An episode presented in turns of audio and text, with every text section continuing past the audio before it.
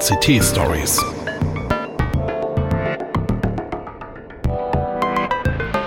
Pechschwarze Technikmomente.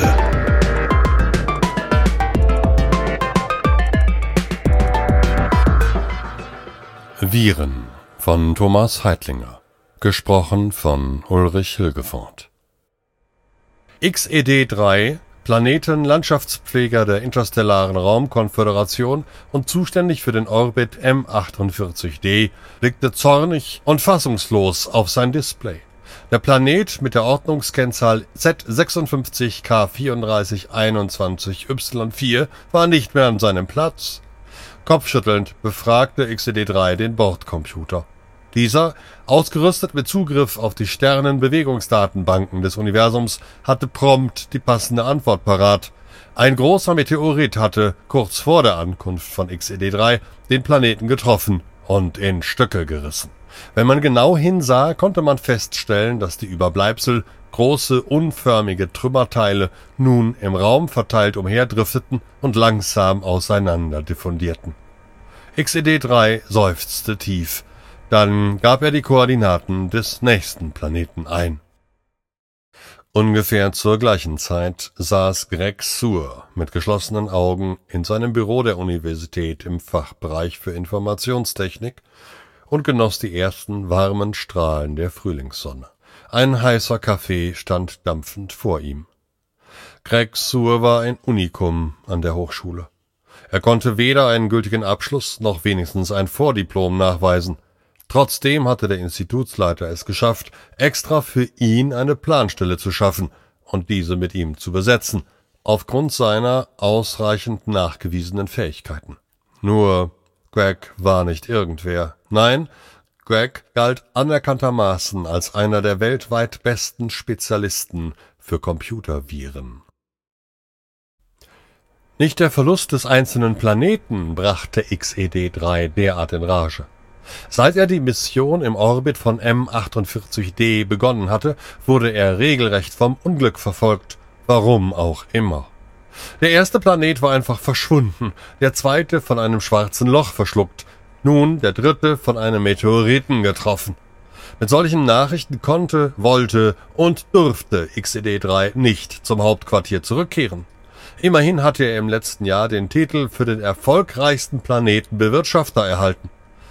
Aber bei einer solchen Pechsträhne würde es nicht einmal zu einem Blumentopf reichen. Zumal der Planet, der als nächstes auf der Liste stand, schon früher Probleme bereitet hatte. XED3 seufzte tief und schaltete die Photonentriebwerke auf Höchstleistung. Greg Sewers Langeweile kannte keine Grenzen. Nicht, dass er seine Arbeit als uninteressant eingestuft hätte. Bloß die etlichen Viren, Würmer und Trojaner, die man ihm zur Analyse schickte, gehörten immer wieder zu den gleichen Abarten.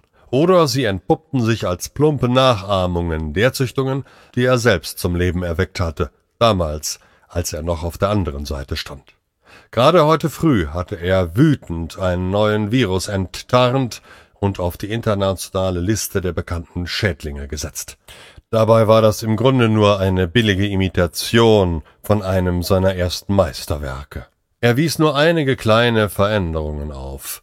Zudem gab der infizierte Wirt in kleineren Abständen Fuck off auf dem Bildschirm aus. Parallel dazu überprüfte der Virus alle vorhandenen Netzwerkverbindungen auf die Möglichkeit einer weiteren Verbreitung. Nicht einmal eine originellere Veränderung der Textausgabe hatte der unbekannte Plagiator auf die Reihe gekriegt. Speziell an solchen Tagen verspürte Greg die schier unbezwingbare Lust, die Brocken hinzuschmeißen. Immer wieder träumte er in solchen Situationen sehnsüchtig davon, auf eine einsame Insel auszuwandern. Noch ehe der Bordrechner seine Analyse ausgespuckt hatte, spürte XED3, dass hier etwas nicht stimmte. Planet von Parasiten befallen, so lautete der erste Befund. Parasiten! Wütend schlug XED3 seine zur Faust geballten Tentakel gegen die Raumschiffwand. Parasiten waren wirklich das allerletzte, was er gebrauchen konnte. Planet kurz vorm Kollabieren, ergänzte der Bordrechner monoton. Rekonvaleszenz in kurzer Zeit möglich. Einsatz von SBM 4 und SBM 5 wird ausdrücklich empfohlen. XED3 war von dieser Aussicht alles andere als angetan. Der Einsatz so starker Mittel gehörte normalerweise nicht zu seinem Repertoire. Aber wenn es unbedingt sein musste. Das Klingeln des Telefons weckte Greg jäh. Gedankenverloren blinzelte er in die Sonne und überlegte, ob er den Hörer überhaupt abnehmen sollte. Nachdem der Anrufer jedoch ein enormes Durchhaltevermögen an den Tag legte, siegte schließlich Gregs Pflichtgefühl. Ausgerechnet der Institutsleiter war am anderen Ende der Leitung. Das war ungewöhnlich. Genau genommen war es bisher noch nie passiert. Sind Sie am Platz? fragte der Mann aufgeregt. Ich komme sofort bei Ihnen vorbei. Greg schluckte. Etwas Ungewöhnliches musste vorgefallen sein. Er blickte auf den Statusmonitor, der die in aller Welt auftretenden Störfälle zusammenfasste. Keine der aufgelaufenen Meldungen gab Anlass zur Besorgnis. Der Institutsleiter trat wenige Minuten später ein, ohne zu klopfen. Sein Gesicht war gerötet, sein Blick gereizt. Könnten Sie nicht schneller abnehmen? fuhr er Greg ohne zu zögern an. Greg versuchte ein entschuldigendes Zucken mit den Schultern. Der Institutsleiter schob das Durcheinander von Gregs Schreibtisch und nahm auf dem Möbelstück Platz. Mit einem zusammengelegten Stofftaschentuch wischte er den Schweiß von seiner Stirn. Wir haben ein Problem, murmelte er verstört. Das Schädlingsbekämpfungsmittel SBM-4 war ausgebracht. Der Bordrechner begann sofort damit, den Erfolg der Maßnahme zu analysieren. Doch XED3 war mit den ersten Ergebnissen absolut unzufrieden. Die Auswirkungen auf die Parasiten hielten sich in Grenzen. Die stärkste Keule SBM5 hatte XED3 bewusst zurückgehalten. Aber wenn es nötig wäre, würde er auch vor dem Einsatz dieses Mittels nicht zurückschrecken. Gerade eben hat mich das Innenministerium angerufen, eröffnete der Institutsleiter. Wir werden offenbar von einer bislang unbekannten Schadsoftware angegriffen. Sind es Terroristen? fragte Greg verwundert. Die Russen? Die Chinesen? Wir wissen nichts, antwortete der Institutsleiter. Die Angriffe erfolgten weltweit, verteilt nach einem bislang unbekannten, aber wohlgeordneten Schema. Überall wird davon berichtet, dass Beeinträchtigungen auftreten. Aus den USA, aus den Staaten der früheren Sowjetunion, aus China, Indien, Afrika, Australien, selbst aus dem Nahen Osten. Und natürlich ist auch Europa betroffen. Von überall erreichen uns Hiobs Botschaften. Keiner der bislang eingeschalteten Spezialisten hat irgendeine Idee. Immerhin, die gesicherten Systeme haben bislang standgehalten. Hier, der Institutsleiter zog einen Packen Papier aus der Tasche. Hier sind die bis jetzt vorliegenden Unterlagen. Analysieren Sie! XED3 sah fassungslos auf das Ergebnis. Nach der ersten Hochrechnung würde er den Planeten wohl abschreiben müssen. Eine ihm unbekannte, höchst aggressive Art hatte von der Oberfläche Besitz ergriffen. In solchen Augenblicken hasste er die Evolution. Nur ein schneller Einsatz aller Mittel, dies bedeutete wohl SBM 5, könnte möglicherweise die Epidemie stoppen. Weiterhin, so hieß es, hätten die Scanner Indizien gefunden, die über kurz oder lang auf eine Resistenz gegen SBM 4 hindeuten könnten. XED3 erschauerte. Eine mögliche Ausbreitung des Schädlings in naher Zukunft auf weitere Planeten sei nicht auszuschließen hieß es lapidar in dem Bericht. XED3 hatte bereits während seiner Ausbildung einen ähnlichen Fall erlebt. Damals hatte eine ganze von Schädlingen befallene Galaxie mit Antimaterie vernichtet werden müssen. Schnelles Handeln würde vielleicht das Schlimmste verhindern. XED3 handelte schnell. Nach einer halben Stunde intensiver und konzentrierter Arbeit wurde Greg vom Institutsleiter gerufen. Moment noch, ich glaube, dass ich der Lösung nahe bin, wandte Greg ein. Vergeblich, der Chef bestand auf Gregs sofortige Anwesenheit. Im Büro des Institutsleiters war bereits eine provisorische internationale Videokonferenz im Gange. Dass diese Konferenz überhaupt möglich war, verdankte man nur den Vorsichtsmaßnahmen, die der Institutsleiter aufgrund von bösen Ahnungen ergriffen hatte. Er hatte extra für das Eintreten eines solchen Falles dedizierte Systeme installieren lassen. Greg blickte in die Runde auf die Bildschirme. Einige international bekannte Koryphäen erkannte er sofort, aber ihm blieb keine Gelegenheit, über die Zusammensetzung des Expertenzirkels weiter nachzudenken. Der Institutsleiter trug die bisher bekannten Ergebnisse vor. Der Erreger war überall gleichzeitig aufgetaucht, so erfuhr Greg, und hatte wichtige Kommunikationsrechner befallen. Die Symptome waren immer gleich. Das laufende Programm stoppte an einer beliebigen Stelle, die Hardware geriet in eine Endlosschleife. Die Metropolen der Welt lagen lahm, die Informationsadern transportierten kaum noch etwas Verwertbares. Die Welt begann langsam, aber sicher in ein informationstechnisches Chaos abzugleiten. Der permanente Klang von Martinshörnern und Sirenen, der von draußen in die Räume drang, zeigte, dass die Katastrophe allgegenwärtig war.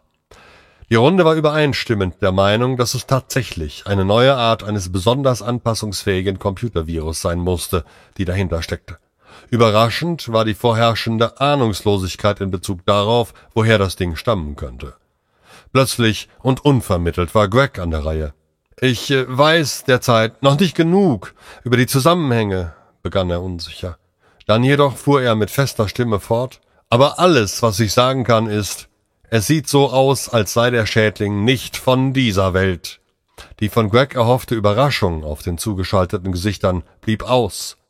Stattdessen nahm er auf den meisten der Bildschirme so etwas wie ein hämisches Grinsen wahr. Weiter! drängelte mit versteinertem Blick der Institutsleiter. Der nächste bitte! XED3 schnaubte verächtlich, als das Bordprogramm ihn erneut befragte. Sie wollen wirklich SBM 5 einsetzen? XED3 hatte bereits den Sperrmechanismus entriegelt, eine Freischaltnummer eingegeben, und jetzt das. Wütend bestätigte er. Sie wissen, dass in SBM 5 Logik-Strukturblocker enthalten sind? Sind Sie wirklich sicher? Natürlich war sich XED3 sicher.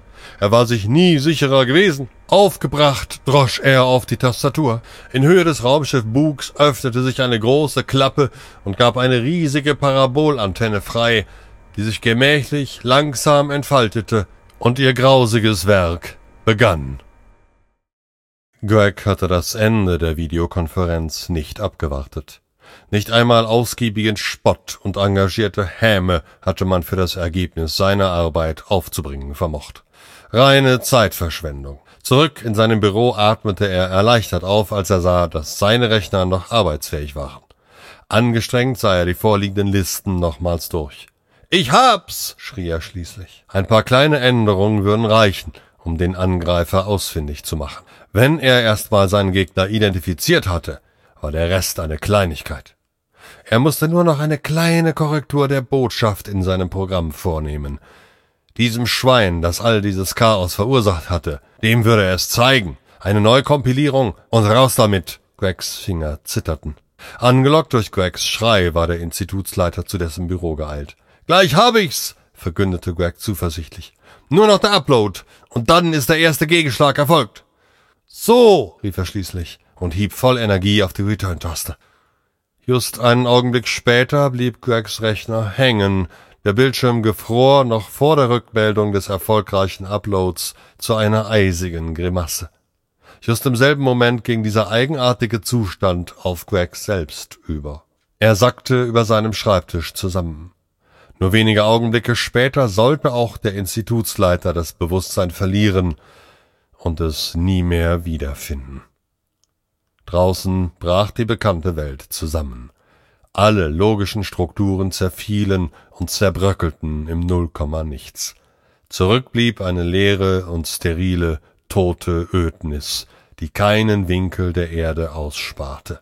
Dies alles war nach irdischem Ermessen wohl unerklärlich. Außerhalb des hiesigen Universums jedoch war die Wirkung von SBM 5 in der Literatur sehr genau beschrieben. Im allgemeinen Sprachgebrauch war diese Art radikaler Werkzeuge schlicht als Logikblocker bekannt, die jegliche Art von merkbaren logischen Strukturen irreversibel außer Kraft zu setzen vermochten. Das Mitgefühl von XED3 für die von ihm verursachten Opfer von SBM5 entsprachen dem eines Gärtners, der eine von Blattläusen befallene Pflanze behandelt. Es hielt sich somit in außerordentlich engen Grenzen. Mit tiefer Zufriedenheit betrachtete er die Ausbreitung von SBM5. Wie erwartet hatte das Mittel ganze Arbeit geleistet. In nur kurzer Zeit waren auch die letzten Überbleibsel der Schädlinge durch SBM5 erfolgreich vernichtet worden. Sein Auftrag war erledigt. Nochmals rief er die letzten Ergebnisse vom Bordcomputer ab. Mit diesen komplettierte er den Bericht an die interstellare Raumkommission, die in solchen Fällen immer zu informieren war. Doch was war das? Mitten in seinem Bericht wurden plötzlich wie von Zauberhand neue Zeilen eingefügt. Make love, not war, erschien in unregelmäßigen Abständen. Make love, not war. Die Verwunderung von XED3 sollte nachhaltig bestehen bleiben. Denn noch bevor er das Raumschiff für den Weiterflug vorbereitet hatte, erhielt er die Weisung, schnellstmöglich den Heimflug anzutreten, um sich in der Heimat für das Einschleppen eines neuen und unbekannten Phänomens zu verantworten, das dort bereits für erhebliche Schäden gesorgt hatte. Nicht nur, dass XED3 noch Jahre darüber rätseln sollte, woher das Ding gekommen war. Man unternahm auch viele Versuche, das Phänomen zu beseitigen, alle verliefen mehr oder weniger erfolglos. Zwar fraß der Virus knapp die Hälfte der interstellaren Rechenzeit, was sich auf so ziemlich alle Vorgänge erheblich auswirkte. Zuletzt aber trat doch eine Art Gewöhnungseffekt ein. Bei all dem blieben die Bedeutung, die Intention und der Zusammenhang der Sequenz von hohem wissenschaftlichem Interesse. Zahlreiche Publikationen arbeiteten sich ebenso ausgiebig wie ergebnislos daran ab, die mutmaßlichen Hintergründe zu erörtern. Eine letztendliche Klärung der Bedeutung und Aussage von Make Love, not War hat es daher bis zum heutigen Tage nicht gegeben. Dieser Ausspruch, ob Motto, Mantra, animalischer Schmerzensruf oder dadaistische Kunstsprache? Egal, es blieb trotz aller Forschungen ein ewiges Rätsel. Schließlich, und das muss in diesem Zusammenhang ausdrücklich erwähnt werden, ist die interstellare Gesellschaft empathisch völlig logisch orientiert, und das sei bei der Gelegenheit zum Verständnis ebenfalls erwähnt, vollkommen geschlechtslos. Das war Viren von Thomas Heitlinger. Gesprochen von Ulrich Hilgefort. Redaktion Peter Schmitz. Technik Hartmut Gieselmann. Eine Produktion der Heise Medien Hannover.